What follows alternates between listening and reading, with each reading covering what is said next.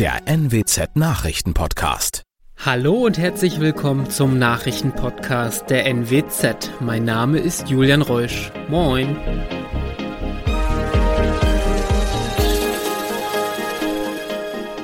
Und das sind die Themen des Tages. Kein Fremdverschulden im Fall von Joe. Schwerer Unfall in Bergedorf. Und Kreissaal in Kloppenburg schließt an Wochenenden. Über eine Woche war der acht Jahre alte Joe aus Oldenburg vermisst. Ein Fremdverschulden wurde nun von den Ermittlern ausgeschlossen. Das geht aus dem vorläufigen Ermittlungsbericht der Polizei hervor. Nach Auswertung der Hinweise und Spuren gehen die Beamten davon aus, dass Joe in ein rund ein Meter breites Ablaufrohr in das Kanalsystem gekrochen ist und dort die Orientierung verloren hat. Acht Tage war der Junge vermisst, ehe er unter einem Gullideckel in der Nähe seines Elternhauses gefunden wurde.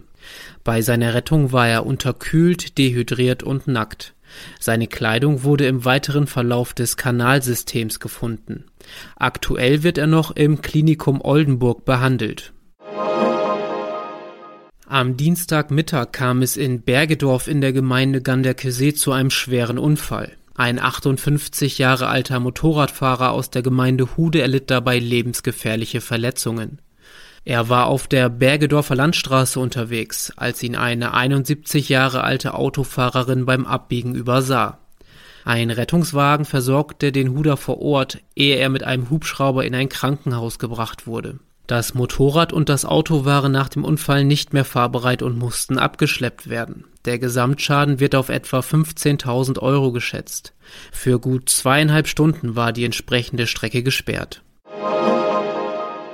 Das St. Josephs Hospital in Kloppenburg vermeldet massiven Hebammenmangel. Daher wird der Kreissaal an den Wochenenden im Juli und August geschlossen. Das geht aus einer Mitteilung des Krankenhauses hervor. Schwangere können dann nur noch in der Zeit von Montag 6 Uhr bis Freitag 13 Uhr in Kloppenburg entbinden. Dabei hatte das Krankenhaus noch im Januar mitgeteilt, dass das Hebammenteam mit 16 Frauen wieder komplett sei. Doch Langzeiterkrankungen, Schwangerschaften und Kündigungen hätten zu einer Verschlechterung der Situation geführt. Eine dauerhafte Schließung des Kreissaals sei nicht beabsichtigt, heißt es. Und das waren sie auch schon, die regionalen Themen des Tages. Ein Hinweis noch in eigener Sache. Die NWZ hat mit dem True Crime Podcast Tatort Nordwesten einen neuen Podcast, in dem es um außergewöhnliche Kriminalfälle aus unserer Region geht. Hören Sie gern einmal rein. Weitere News aus dem Nordwesten gibt es wie immer auf NWZ Online. Und für die Nachrichten aus Deutschland und der Welt übergebe ich jetzt an unsere Kolleginnen und Kollegen aus Berlin. Vielen Dank und schönen guten Morgen. Ich bin Zoe Tassovali und das sind unsere Top-Themen heute aus Deutschland und der Welt. NATO-Gipfel beginnt in Madrid. Urteile im Pariser Terrorprozess werden verkündet und Epstein-Vertraute zu 20 Jahren Haft verurteilt.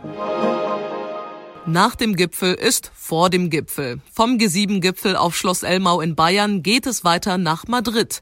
Dort tagen bis morgen die Staats- und Regierungschefs der 30 NATO-Staaten. Auch dieser Gipfel wird ganz im Zeichen des Ukraine-Kriegs stehen, denn in Madrid will die NATO ein neues strategisches Konzept beschließen. David Riemer in Elmau unter anderem auch Kanzler Scholz muss ja gerade einen echten Gipfelmarathon absolvieren. Gestern ging ja das G7-Treffen auf Schloss Elmau nach drei Tagen zu Ende. Was kam denn da konkret bei raus?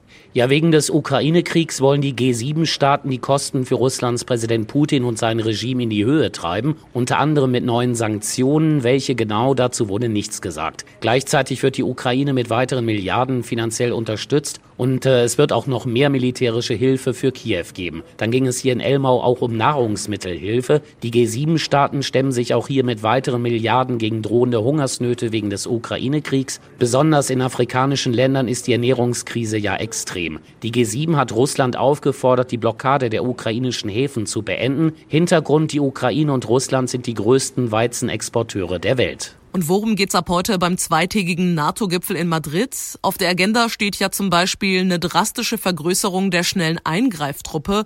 Wie soll das denn ganz konkret geregelt werden? Also die NATO will wegen des russischen Krieges gegen die Ukraine die Zahl ihrer schnellen Eingreifkräfte von rund 40.000 auf mehr als 300.000 erhöhen. Die Alliierten wollen ab heute über diesen Umbau der bisherigen NATO-Eingreiftruppe beraten. Sie ist seit Monaten in Alarmbereitschaft. Stoltenberg geht davon aus, dass beim Gipfel deutlich wird, dass die Partner Russland als bedeutendste und direkteste Bedrohung ansehen werden. Übrigens, wie beim G7-Gipfel hier in Elmau soll der ukrainische Präsident Zelensky heute auch in Madrid beim NATO-Gipfel per Video dazugeschaltet werden. Er fordert von der NATO weitere Raketenabwehrsysteme. Stoltenberg wiederum hat weitere Hilfen für die Ukraine angekündigt, um halt die Selbstverteidigung des Landes zu unterstützen. Und eine letzte Frage an Kollege Jan-Uwe Ronneburger in Madrid. Jan-Uwe, bei uns in Deutschland war der G7-Gipfel mitten auf dem Land, im beschaulichen Bayern. Da kam keiner hin. Bei euch ist der NATO-Gipfel aber mitten in der Hauptstadt Madrid. Da muss doch die halbe Stadt abgeriegelt sein. Kommt ihr überhaupt von A nach B? Genau das dürfte zumindest im Zentrum der Millionenmetropole derart schwierig werden, dass Bürgermeister Almeida den Madrileños eindringlich riet, bleiben Sie bitte einfach zu Hause. Da das natürlich nicht jeder kann, werden die Arbeitgeber aufgerufen, wo immer möglich Homeoffice anzubieten. Alles ist ein wenig durcheinander in Madrid. Buslinien ändern ihre Routen, bestimmte U-Bahn-Stationen sind geschlossen, ganze Straßen gesperrt. Mehr als 10.000 Polizisten und Sicherheitskräfte sind im Einsatz. Ab und an knattern Hubschrauber über das Häusermeer. Der Gipfelort selbst in den Messerhallen ist hermetisch abgeschirmt. Danke, Jan-Uwe. Und noch eine gute Nachricht gab es dann am Abend für alle Teilnehmer des NATO-Gipfels, denn die Türkei hat ihren Widerstand gegen die Aufnahme von Schweden und Finnland in das Bündnis aufgegeben. Damit können die Beitrittsgespräche zur Norderweiterung der NATO starten. Laut NATO-Generalsekretär Stoltenberg werden die Bündnispartner jetzt bei ihrem Gipfel in Madrid beschließen, Finnland und Schweden offiziell einzuladen, der NATO beizutreten. Der Beitritt der beiden nordischen Länder werde die komplette Sicherheitssituation in der Ostseeregion verändern, so Stoltenberg. Das werde die NATO stärken und auch Finnland und Schweden. Um die Blockade der Türkei zu lösen, haben Finnland und Schweden unter anderem zugesagt, Waffenlieferungen in die Türkei möglich machen zu wollen. Saar Geiser.de Brüssel. Nach den Pariser Terroranschlägen im November 2015 werden heute im Prozess die Urteile verkündet. Bei den Anschlägen kamen 130 Menschen ums Leben. Vor Gericht stehen 14 Angeklagte. Wir erinnern uns, bei der Anschlagsserie richteten islamistische Extremisten ein Massaker im Konzertsaal Bataclan an und beschossen Bars und Restaurants in der französischen Hauptstadt. Dorothea Finkbeiner in Paris. Mit welchen Strafen müssen die Angeklagten denn rechnen? Also die Staatsanwaltschaft hat zwischen fünf Jahre Gefängnis und lebenslang ohne Chance auf Haftmilderung gefordert.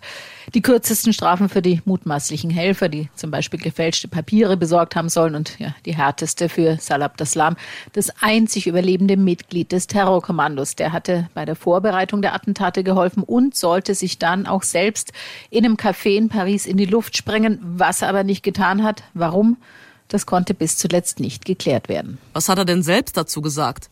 Viel Widersprüchliches. Er hat sich anfangs als Kämpfer der Terrormiliz Islamischer Staat dargestellt, sich dann vorgestern aber entschuldigt, er habe Fehler gemacht, er sei kein Mörder. Er sagt, er hat sich damals nicht in die Luft gesprengt, weil ihm die Menschen im Lokal so leid getan hätten. Der Opferanwalt Gerard Schimla hat dazu bei TFA gemeint, wir glauben ihm nicht. Sein einziges Ziel ist, sich jetzt nochmal gut darzustellen. Und so ähnlich sieht das auch die Staatsanwaltschaft, zumal der Sprengstoffgürtel, als man ihn damals gefunden hat, ohnehin defekt war und gar nicht explodieren hätte können. Es war das größte Verfahren in Frankreichs Nachkriegsgeschichte. Sechs Jahre Untersuchungen, neun Monate Prozess. Einige Angeklagte werden verurteilt, viele Fragen bleiben offen. Was hat es denn letztlich gebracht? Also es hat vielen der Überlebenden die Chance gegeben, nochmal alles zu erzählen, wie sie in der Konzerthalle Bataclan unter erschossenen Freunden lagen oder wie auf den Terrassen der Cafés ihre Kinder ermordet wurden. Und das war für einige vielleicht ein Abschluss. Das wurde aber auf jeden Fall auch gefilmt und wird als Dokument archiviert, damit nichts vergessen wird. Aber klar, ungeschehen gemacht oder gesühnt wird so ein Verbrechen durch einen Prozess nicht. Die Epstein-Vertraute Ghislaine Maxwell ist wegen Sexualverbrechen zu einer langen Haftstrafe verurteilt worden. Die 60-Jährige müsse unter anderem wegen Menschenhandels mit Minderjährigen zu Missbrauchszwecken 20 Jahre ins Gefängnis. Das teilte ein Gericht in New York mit. 20 Jahre Haft, das ist die Gefängnisstrafe für Ghislaine Maxwell und damit leicht über dem, was gesetzliche Richtlinien für die Sexualverbrechen der 60-Jährigen vorgeschlagen hätten. Richterin Alison Nathan würdigte damit die besondere Schwere der Taten, die sie für den berüchtigten Ex-Millionär Jeffrey Epstein ausgeführt hat. Maxwells Aufgabe war es dabei, junge Mädchen für Sex mit Epstein anzuwerben. Dieser hatte sich im Sommer 2019 offiziellen Angaben zufolge im Gefängnis das Leben genommen. Benne Schwinghammer, New York. Was ist, wenn mein Flug gestrichen wird oder das Hotel eine Katastrophe ist? In unserem Tipp des Tages haben wir diese Woche schon über diese und andere Fragen rund um Flug und Hotels gesprochen und heute geht's ums Thema Mietwagen. Carolina Voital vom Europäischen Verbraucherzentrum Deutschland mein Flug fällt aus oder verschiebt sich. Ich habe aber schon einen Mietwagen gebucht. Habe ich denn dann die Chance, Geld wieder zu bekommen oder das Auto einfach umzubuchen? In der Regel muss man leider sagen, erhalten sie nichts zurück, denn die meisten Tarife sind per se nicht flexibel, das heißt bieten keine Möglichkeit zu verschieben oder umzubuchen.